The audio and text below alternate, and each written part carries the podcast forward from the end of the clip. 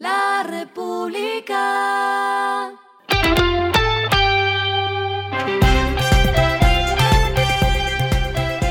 Al final de la jornada, esto es lo que debes saber sobre el comportamiento de los negocios, las finanzas y la economía. Las movidas de hoy fueron. Juan Valdés firmó acuerdos comerciales tras su participación en Expo Dubai para la consolidación de su marca en puntos de venta en mercados como Emiratos Árabes, Arabia Saudita, Líbano, Marruecos, Bahrein, Omán y Yemen.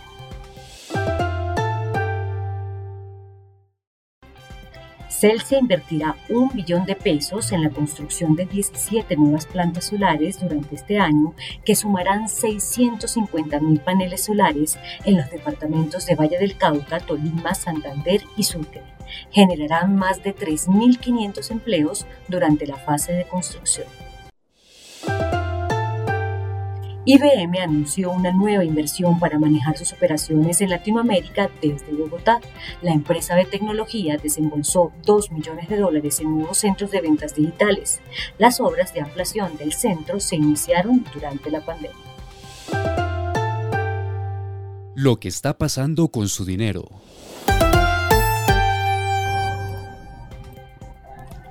La Superintendencia Financiera de Colombia aprobó la conversión de giros y finanzas en establecimiento bancario y autorizó su funcionamiento como banco.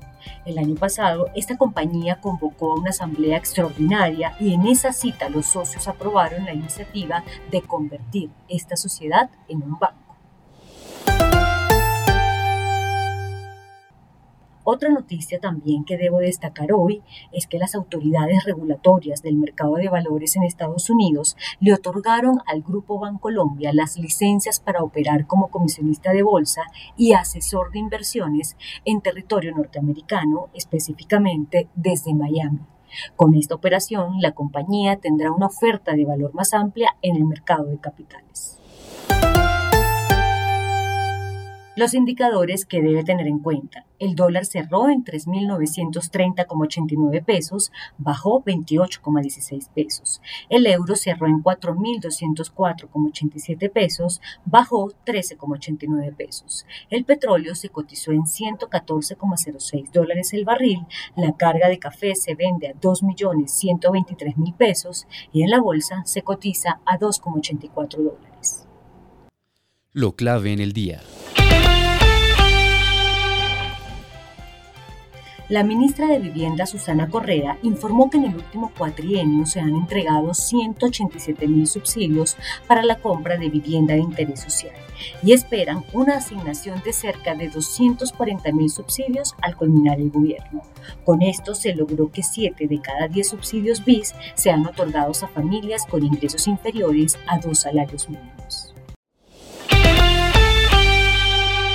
A esta hora en el mundo.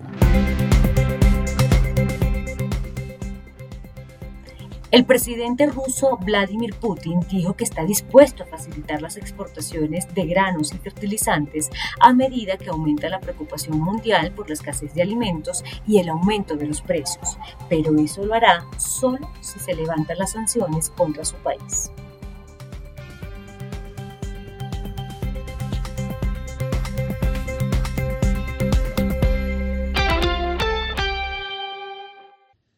Y el respiro económico tiene que ver con este dato. La República.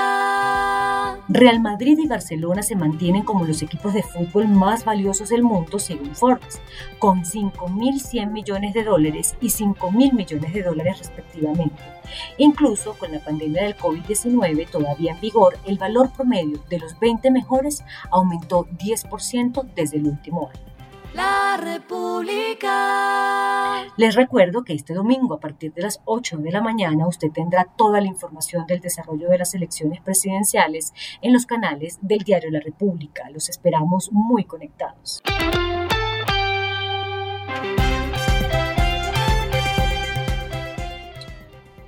Y finalizamos con el editorial de mañana la Constitución debe ser guardián de las empresas. Es importante destacar la libertad de empresa como fuente de protección de derechos como desarrollo de la personalidad, expresión, asociación y hasta libertad de oficio. Esto fue Regresando a casa con Vanessa Pérez.